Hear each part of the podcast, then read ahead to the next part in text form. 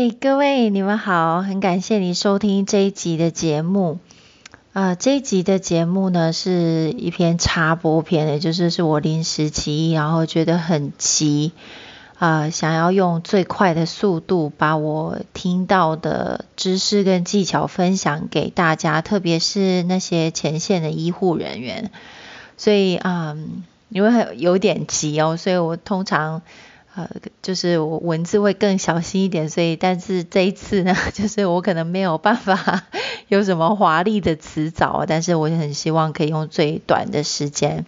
可以给出最有价值的资讯，然后来帮助啊、我们前线的医护人员们，就是啊、台湾现在呃在一个特别的时期，我们。呃，我们虽然非常幸运，一直都没有受到疫情太大的影响，但是的确哦，这一两个星期我们开始看见，呃，就是有一些非常少的一两个本土的案例。那嗯，所以我们我在想，大家心情上应该都已经受到一些挑战了。但是特别的，我想要邀请你，如果你身边有正在前线工作的医护人员、医疗人员。啊，或者是不管因为什么原因，他们需要经常进出医院的话，然后他们觉得压力很大、很慌的话，我要特别邀请你把这篇 podcast 分享给他们。好，我分享的内容是来自于哪里啊？当然不是我自己的经验，我自己不是医疗人员，但是呃，给予我证书的生活教练学校，他现在因为旗下的教练已经变得非常非常多，所以。有很多我的同才是医生和护士啊，我有很多同才也是医生和护士，或者是其他医疗人员呃的家属，所以他们可以跟我们分享很多，就是呃他们心态上遇到哪些挑战，他们的恐惧，所以他们同时也分享了，就是学校教我们的东西，他们怎么样应用可以。有效率的，就是改善他们的生活品质。那对医护人员来说，就是这些工具可以怎么样帮助他们啊、对生呃对生活跟工作可以把恐惧控制下来，然后让他们在专业上可以有更好的表现等等。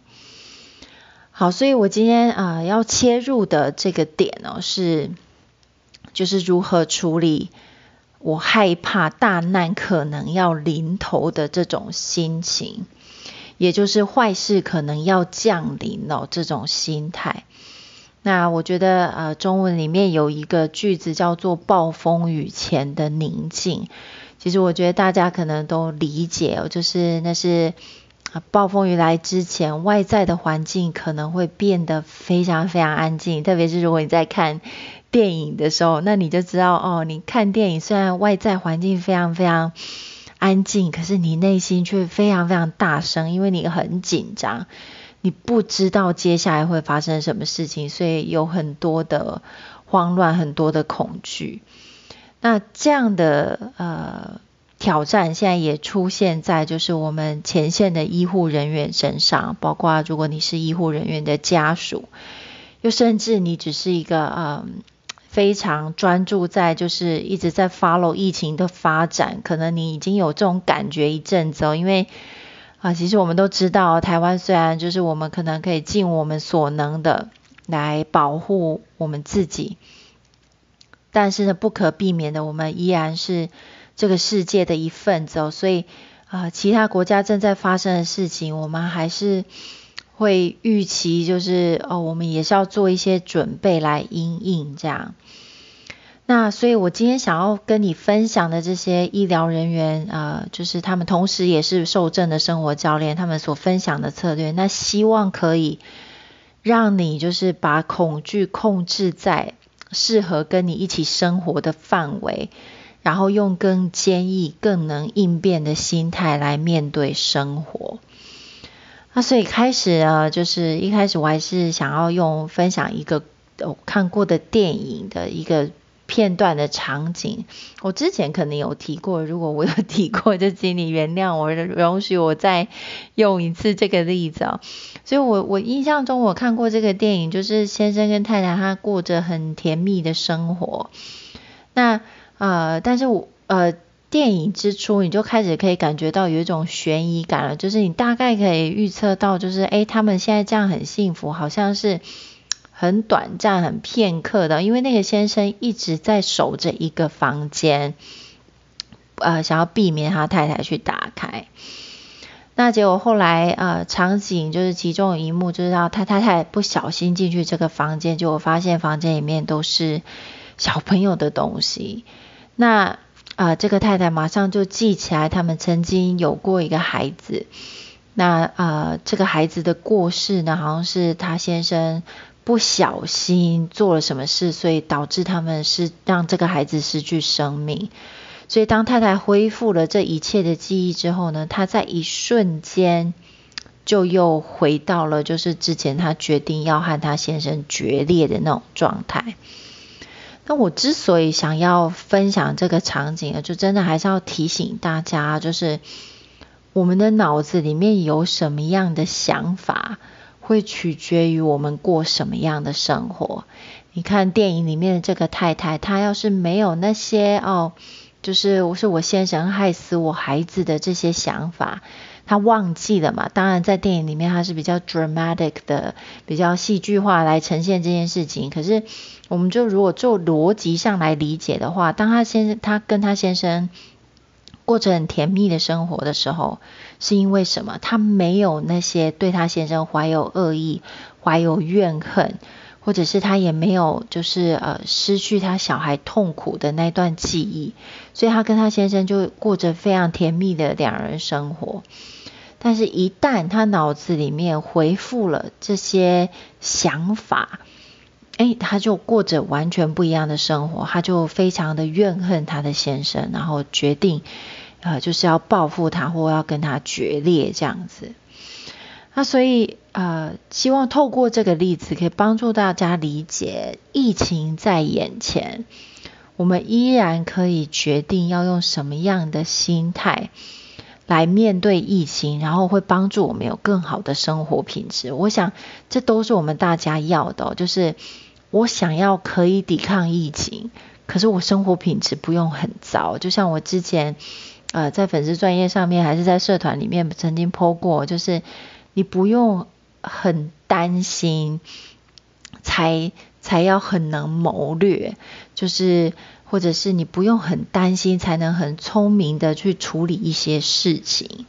OK，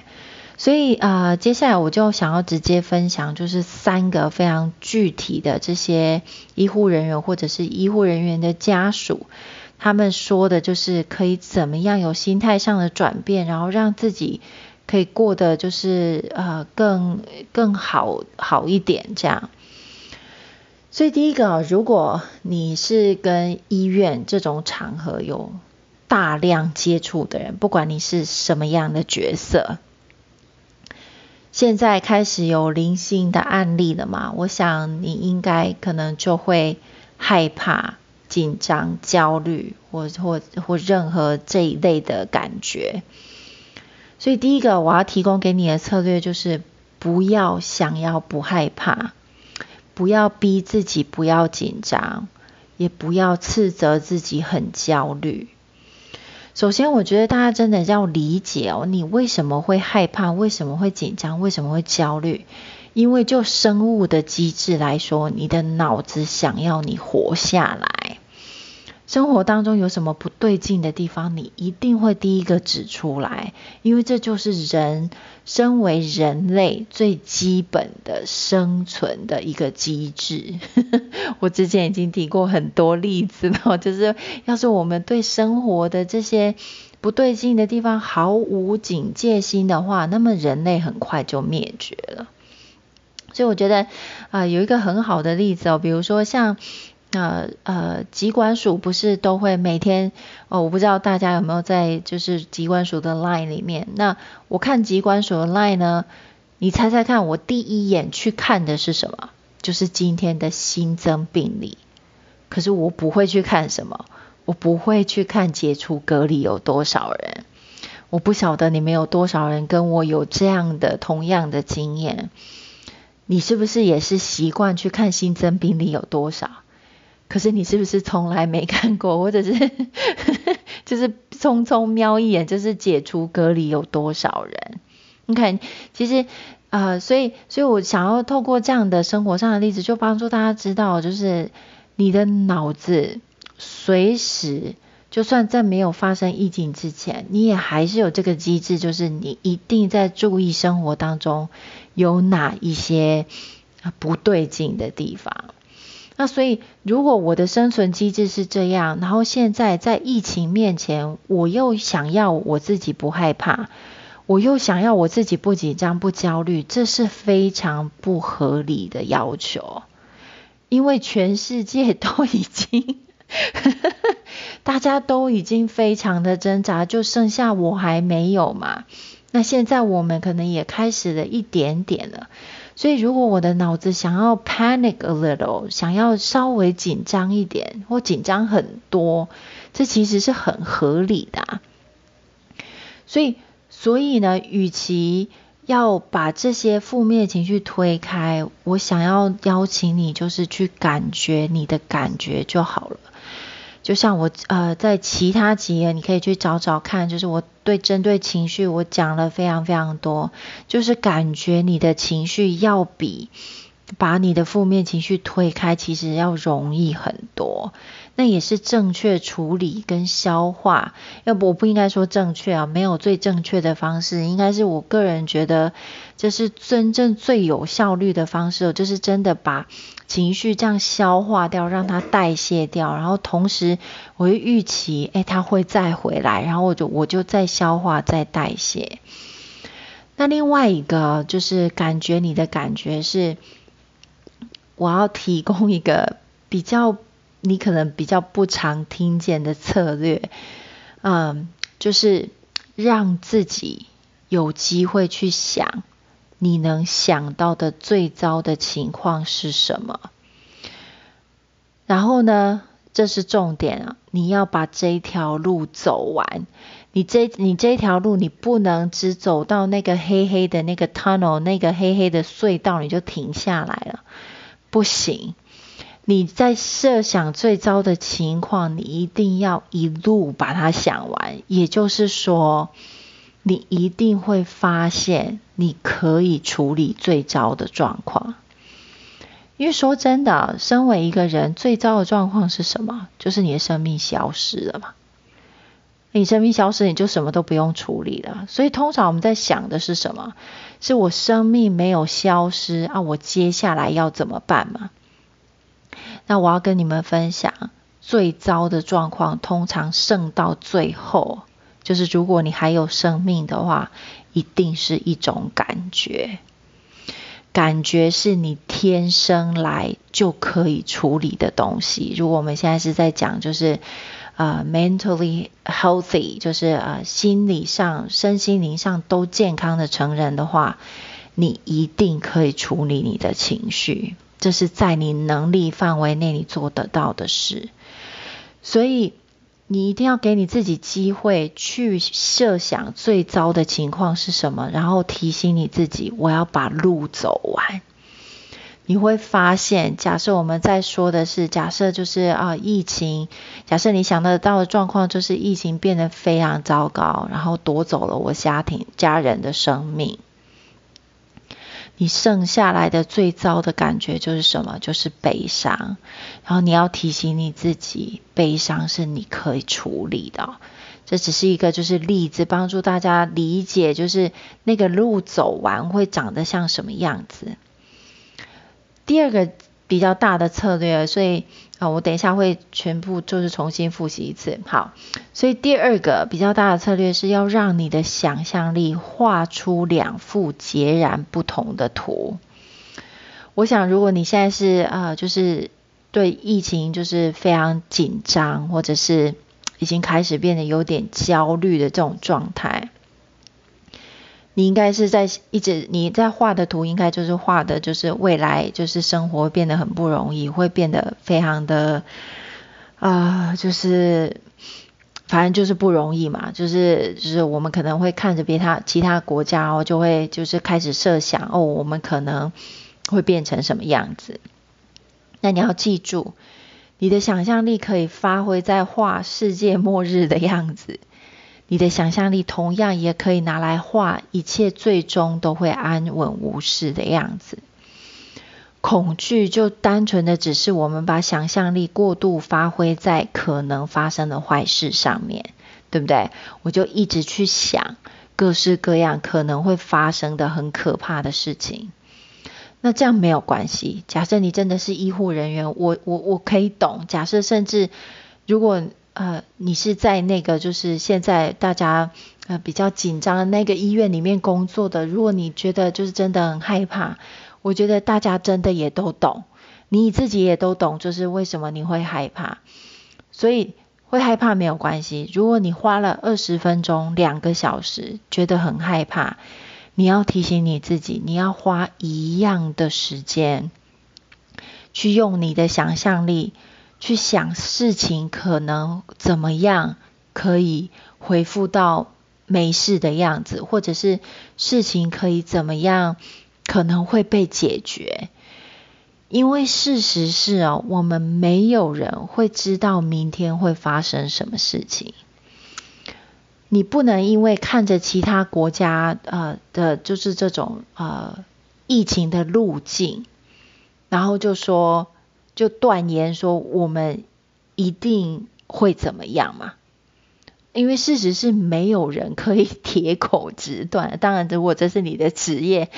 我很抱歉，我不是针对你，但是我只是在说，就是哦，像我们这种就是一般人哦，就是我们真的多数人，我们不知道明天会发生什么事。对，明天有可能会很糟。我明天可能一醒来，有可能醒来就会有更多的人生病。同样的，另外一个有同样几率会发生的事情是，明天我们一醒来，可能维持在今天这样的现状，然后我们还是可以一样过我们正常的生活。所以这是呃一个好的策略，就是想要邀请大家，真的就是要让你的坏的想法浮出水面的时间，跟你的好的想法浮出水面的时间。要尽量让它差不多，这样你的感受会好一点。OK，因为同样都是想象力，我们要让它画出两幅就是不一样的图。OK，那第三个也是最后一个策略呢，就是说实话，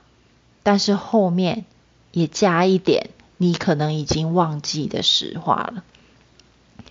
所以，呃，我们刚刚讲到，就回到第一点哦，就是我们应该就是去感受你的感觉，感受你的恐惧。所以你可能会说一些例子，像是就是可能同事之间在聊天，或者是你们在跟家人聊天的时候，可能会说啊，对啊，我今天可能真的好担心哦，好担心我会被感染，或我好担心不能，呃，在跟先生小孩碰面了。那我好担心会被隔离，或我好累，我很害怕这一类的，这些是实话，没错，这些的确是我们现在有的感觉，对吗？但是我刚刚说的后面要再加一点，你没有想过，就是已经有点忘记实话，所以这样句子会变成这样的：我很害怕，但是我知道我也很专业，我好累。但是我知道我有足够的技巧和设备来帮助我做我的工作。我好焦虑，但是我知道我也很坚强。我知道我是最适合来做这份工作的人。呃，所以就是我希望透过就是最后这个技巧，可以替你带来某种力量。我们没有必要去说我不害怕，我们没有必要去说我不累。我不相信你们是不累的。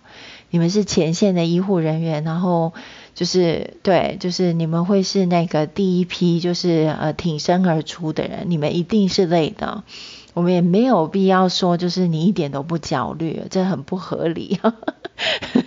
如果你现在很放松的话，或许你可以出来教我们一点什么。嗯，所以。所以啊、让我很快的，就是 recap，就是很快的，就是呃，重复一下我说的这三个很大的技巧是什么。所以第一个，面对疫情哦，不要想要自己不害怕，不要想要自己不紧张，不要想要自己不焦虑，这很不合理。就感觉自己的情绪这样就好了。第二个，让你的想象力画出两幅截然不同的图。我有二十分钟、两个小时想了很负面的事情，我要提醒我自己，哎，该是时间换个频道了。我要呃想想看未来有什么可能性，可能怎样会是好的。那啊、呃，在最后一个就是说长一点的实话，就是说一些你很习惯的这些哦，我好害担心，我好害怕，我好焦虑这种实话，后面要加一点，你知道也是实话的事情，就是我也很专业，我有足够的技巧跟设备，我也很坚强，我知道接下来要怎么做，或者至少我知道下一步要怎么做。OK，所以我觉得这些是非常非常重要的资讯，所以我很少在 Podcast 里面，呃，邀请你们就是把这些讯息散发出去。但是我啊、就容许我就再对你提出这样的邀请：如果你身边有在前线工作的医护人员，又或者你身边有认识像是这一类的的人的家属。我真的很希望你可以把这个 podcast 分享给他们，然后我这我自己没有办法，嗯，帮让别人就是身体健康起来，我我能保持就是自己健康，我觉得就已经很厉害了。那但是我知道我能做的事情是，就是让大家在心态上可以健康跟坚强起来。